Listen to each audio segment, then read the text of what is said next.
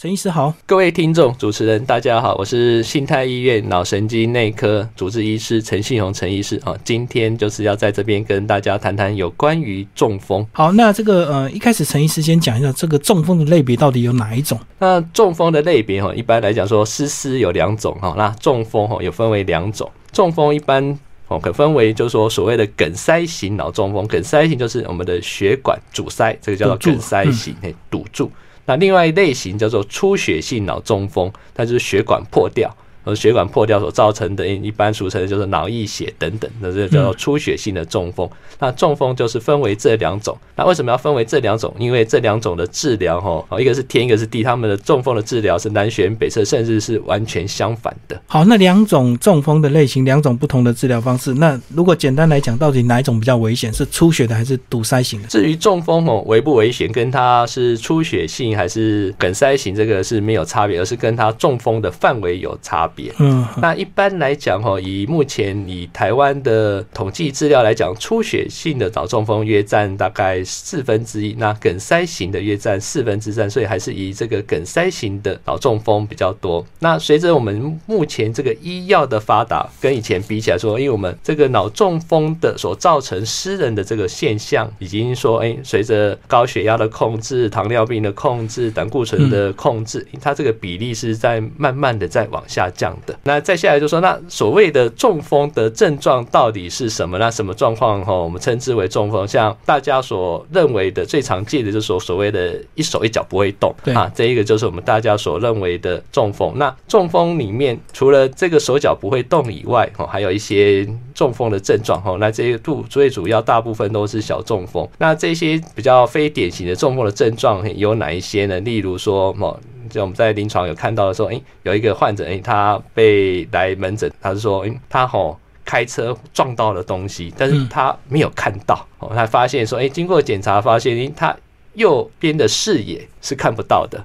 哦，不是右眼看不到，这个右边的视野看不到，跟右眼看不到是有差别。是你把右眼遮起来，左眼也看不到右边的东西是什么。所以因为他没有看到，所以他开车的时候，我就会去哦撞到东西。这个就是更严重。这个在临床上的话，是因为基本上他没有遇到说哎手脚，所以他活动力是可以的，只是说他以后呢可能就没有办法开车或者是骑摩托车。那至少说他的生活自理能力是 OK 的。嗯，那除了除了这种以外，还有例如说，诶，有一些像中风，他伤到了语言区啊，那家属就在说，嗯，他哈这个今天家里他妈妈他发现哈，他啼笑啊，话都乱讲。他说，诶，这个到底是为什么？他说，诶，明明是吼这个他叫他太太，结果他说成是女儿。我就是说，他说这个东西是手表，他就说成的时钟，他就是在乱讲话。那事实上，这个就是一个语言区的受损，那个语言区的一个小中风所造成的一个现象。那另外呢，就是说还有一些，就是说像中风它所造成的突然间的人格改变哦，性格改变。那临床上遇到一个例子，就是说你今天啊，家属也是带着一个，也是一个老人家来急诊，说，诶，他觉得他妈妈怪怪的。但是我们做了所有的检查，一些评估，发现他有问有答，所问他的问题，他回答都正确，手脚的力量、平衡、走路都正常。但是他这个儿子他说。他就是觉得是他妈妈怪怪，他说那到底怪在哪里？他说之前呢，他是个很聒噪的人哦，一开口话就讲不起。今天很安静，发现说，因他确实在经过电脑断层的检查之后，他在。一个基底核属于尾核的地方，发现了一个小中风，一个小血管去塞住。那临床上所展现的，我们叫做冷漠症，它就会造成一个他性格的改变。那这些也都是属于一些小中风的症状哦。所以说我们在临临床上会看到，哎哦，一个患者来做，他说，哎，他以前都没有中风过，但是经过检查和电脑断层一做，哎，可能就看到了两三个有小中风的现象。嗯嗯，他是因为说。他一般人认为所谓的中风就是要手脚无力才算，但其实并不一定哦。那这些的话就往往被称为无症状性的脑中风，或者是他有这一些的症状，只是他自己都不知道。那当然就除了这些症状以外，另外就说走路，你他的手脚的力气都可以，但是他一旦一站起来的时候，它就会偏向一边，这个就是属于小脑中风的一个症状，它是伤害到它的平衡感。哦，所以你去测试他的力量哦，脚的力量、手的力量都正常，但是他就是无法维持身体的平衡，这种也都是属于一个中风的状况。那我们刚刚讲到这中风的危险性啊，并不是所谓的这个出血或堵塞这个来认定，而是以这个范围。那是不是这样讲的话，是我们大脑这个任何地方只要有血管的地方，它都可能会有中风的现象？哎，是的，只要是我们有血管的地方都会。那我们大脑这几条，就是说前大脑动脉、中大脑动脉、后大脑动脉。基底动脉这些都有可能出现血管阻塞的现象，它那就我们中风的症状最主要是看你的血管是阻塞在哪个区块，那不同的区块所会造成的不同的症状会不一样。那如果说像伤害到像有些地方可能临床上哦没有影响到我们的一些像例如手脚的力气或者语言区，有可能我们发生中风的时候自己不是那么的清楚哦，没有感觉。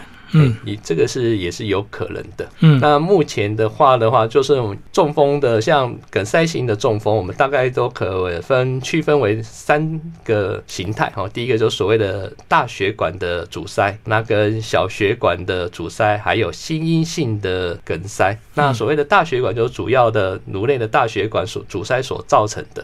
那这方面所引起的临床的症状就会比较严重。那几乎就说，如果说你没有适当的治疗，几乎就。是一个瘫痪在床上的状态。那另外一个就是小中风，但是一些小的血管所造成的一些小梗塞那一般我们临床上就是变成我们都称之为一个小中风，因为它梗塞的区域大概从直径在一点五公分以下。那这一方面的一些中风，它的临床的症状就会复原的效果会比较好。啊，另外一个就是心因性的梗塞。那心因性的梗塞最主要还是就是说，哎，它有一个心脏瓣膜的疾病，或者是有心律不整的状况，从心脏哈有一些血块它打出来，它会打到我们身体各个器官。如果到了我们的脑部，就会造成心因性的脑梗塞，就会分为这三种。那在这三种在临床上的治疗的方式就会不一样。那当然就是说，现在随着我们这个科技的进步哈，大家都有听过说所谓的中风黄金三小时。那中风的环境三小时是说，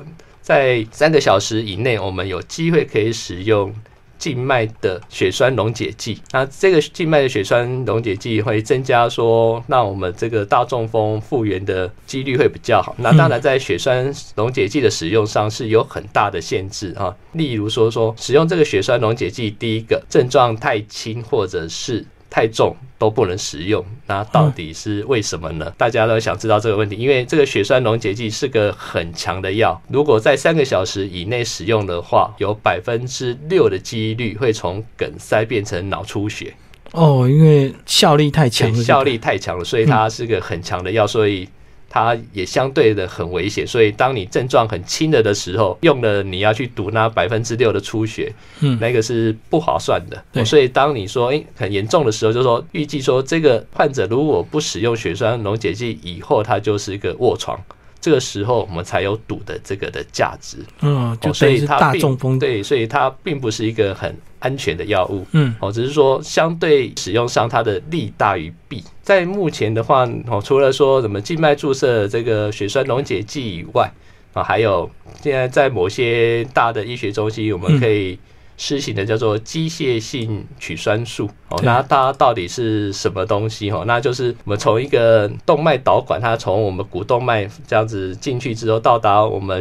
被阻塞的血管，它可以用抽吸的方式哦，把这个阻塞的血块给吸出来，给吸出来，或者是用其他机械性的方式哦，把这个血块给夹出来等等哦。它的使用的话，可以说跟我们之前的三个小时不一样，它可以到六个小时以后才做哦。当然说，我们在这边要强调说，即便哈目前我们的医疗技术都慢慢的进步，但是。那个三小时的静脉血栓溶解术，我们叫做 IVTPA 的治疗而言，它的效果还是没有办法让我们满意。那怎么说？就说使用这个 IVTPA 可以有效把血管打通的几率是三分之一。那反过来讲，就是说有三分之二并没有打通。所以这个的话，只是说增加了我们治疗的上的几率，但是这个效果还是并不好的。所以最重要的是让中风不要发生。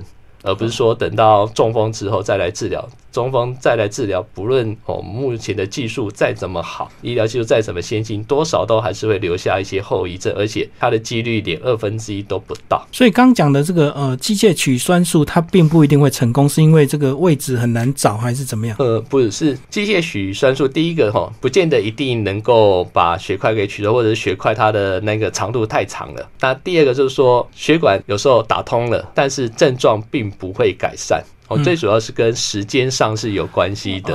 哦，所以你脑细胞在打通之前，如果它就已经死亡的话，你打通了，它的症状也不会复原。嗯嗯嗯，哦，所以我们最大的困难是在这里。虽然说有一些是在三个小时内打通了，还可以救回一些，但是多少还是会造成一些脑细胞的损失、受损，就对。好，那另外刚刚还有讲到这个出血性的中风，那它的治疗方式又是哪一些？那出血性的脑中风的话，它的治疗方式最主要就是，哎，看它出血的血块的大小跟位置。如果说血块比较小，然后一般的在颅内吼大脑天幕以上的中风，如果说它在两公分以下的话，基本上。都是属于保守治疗。嗯。哦，那三公分以上的话，几乎就是可能就是必须要开刀把它取出来。那二到三公分之间，就可能必须看它临床的症状。那当然就说这边要强调的是，不论怎么样的治疗，它都会留，几乎都还是会有留下后遗症。那尤其是这个脑出血的治疗，它并不是因治疗它的症状，而是保命。哦，尽量哦，他为什么要开刀？是要让他的这个生命能够维持下来。但是他对于他的症状能够改善的幅度是有限的。嗯，所以对于脑中风的治疗而言，我们是认为哦，尽量还是不要脑中风，不要等到你中风了之后才来说，哎，我们该怎么治疗？是要想的是如何不让它发生。好，那刚刚讲到有这个两到三公分是保守治疗的意思是，就不要取出来让它和平共存，还是怎么样？还是用药？两公分以内说让它能够自行吸收，那为什么不把它取出来？因为在开刀取血管的过程中，会对脑部造成一些破坏。那破坏的程度可能比不上，可能甚至还会大于那个脑中风的影响的程度，就等于弊大于利。对，会弊大于利。所以脑出血的开刀最主要的考量，并不是让他的症状可以进步多少，而是如何让他的生命能够维持下来。如果大块的话，就一定要取出来，不然就没有命了，就对。对，他就会影响到他的生命。那为什么说，哎，大块的要取，小块的不取？最主要是它是保命的手术，它对于临床的症状改善是有限的。那刚刚介绍完这个呃阻塞型的跟出血型的这个治疗，那接下来后面的保健到底要怎么保健才能够预防？因为真的听到什么又中风了，什么二度中风，到底怎么样做复健？对于哦如何去预防脑中风，最主要的话还是三高了哈，就是血压、糖尿病跟胆固醇的控制。那有很多常常临床会遇到一个高血压的患者哦，然后量起来血压一百五、一百六，他不吃他。说那为什么不吃？他说觉得人很好啊，我没有觉得人有什么不舒服，他不想吃。他说可是呢，这位阿贝，当你觉得。有问题的的时候，觉得有症状的时候，那就来不及了，因为你已经中风了。所以这些你说，诶，三高为什么要控制？它就是要预防一个脑中风的发生。因为呢，一旦脑中风发生之后，再怎么样的治疗都会留下后遗症，再好都都会有，所以只能让它不要发生。所以这三高的那确实呢，近年来由于医疗的发展哈，对于这三高的控制，脑中风的比例所造成的次人比例确实是逐渐的在下降的，反而是失。质的比例已经窜升上来，然后因为大家能够活得够久，而且目前所追求的是不只是要活得久，还要活得好。嗯，那中风的患者一般都会有生活上功能的缺损，所以说我们要尽量的预防脑中风。那除了三高的控制以外，那一些像抽烟等等要避免，然后再下来是你自己的一些每天要有规律的运动，然后生活作息的正常，然后一些避免一些健康的饮食等等，才会有助于说，哎，我们。把如何去把这个中风这些心血管疾病、脑血管疾病的比例给降到最低？没有听过这个医师这么详细的介绍，我们都以为说这个中风是很高几率是一定会发生，因为我们过去的印象就是好像血管随着年纪就本来就会越来越厚、越来越阻塞，对不对？对，那当然中风的危险因子呢，最重要的第一。个人还是年龄呐，哦哦，就年纪越大越年龄是唯是唯一不可预防的因子啊。当然，确实说你到了八十岁以上，你可能没有高血压，没有糖尿病，没有胆固醇，也有可能会中风。哦，但是我们可以预防的危险因子等等哦。那第一个就是所谓的三高，然后再下来就是抽烟，还有正常的一些生活习惯。只要说你可以有效的控制的话，确实中风的比例是下降很多，甚至说呢，你即便中风，但是你的症状都会比较轻微，至少说，诶，你只是发生的是一些小中风，但是你可以有效的避免一些大中风的发生。啊，在中风之后呢，那如果说你只是哦第一次的小中风，那中风发生之后，你可以使用一些预防性的药物，像阿司匹林、像保酸通等等，可以有效的降低哈中风再发生的几率约二到三成的比例。老人家常常会吃一些通血管的药，哎，他觉得这样子这个血管通一通就比较不会中风，是不是真的有这样的依据？当然了，所谓的通血管的药，不要说是外面偏方的那一种，那就说以我们阿司匹林跟阿保酸通哦常见的哦药物而言，确实说它可以降低。低发生的比例约三成左右，那保酸通的效果又比阿司匹林略好一点，可能可以再多加个十 percent。嗯，哦，那确实它可以帮我们降低这个血管的发生。那在临床上也看到，那你在服用这些药物的时候，你所发生中风的严重度哦，就是。血管阻塞的确实还是会有差别，那个大血管阻塞的比例还是会变小，所以它是可以预防性的用药，就是我现在年纪到了，我就先吃这样子嘛。还是要针对你的一些危险因子，然后如果说你没有三高的状况的话，理论上还是不用，但是你有三高的时候就必须要评估，诶，你的血管的一些动脉硬化的程度是怎么样。然后看你的心电图哦，是不是有心血管然后缺氧的现象哈？或者做一个颈动脉的超音波，看你那个颈动脉，诶，它的血管的内壁是不是有增厚，还是已经开始有一些，所以还是可以狭窄，还是可以做一些血管动脉的评估，看看说。你的风险到底高还是不高，来决定说，哎，你是不是要用呃预防性的使用这些药物？那当然就是说，你目前的一个美国的一个 study 是，它只是针对女性啊，发现说，就女性没有其中风之前，然后，预防性的使用阿司匹林确实是会降低中风发生的几率。然后以男性而言，这一部分是没有。直接的证据显示，但是它还是可以显示说，它对于心血管的疾病是有效的，可以预防的。当然，就说临床而言，我们还是认为是有危险因子再来使用还是比较好。所以还是要透过检查跟诊断的哈。是的。好，那刚刚陈医师也有讲到说，这个中风呢，一定要把握这黄金三小时哦，嗯，才能够去把这个命救回来。虽然功能已经受损，可是至少命可以保住。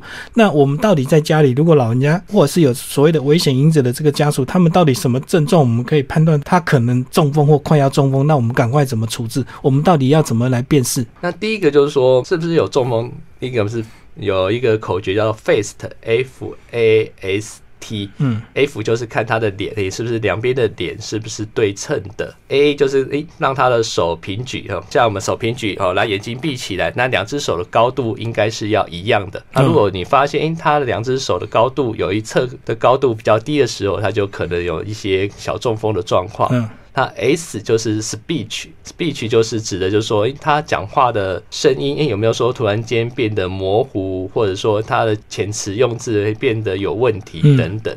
然后 T 就是 time，time 就是时间，意思就是说，当你注意到他有这些中风的现象的时候，就必须要立刻的送医。那虽然说我们讲的是黄金三小时，并不是说你是三个小时到院就可以。那理论上，我们必须要两个小时到院才有办法接受血栓溶解剂的治疗。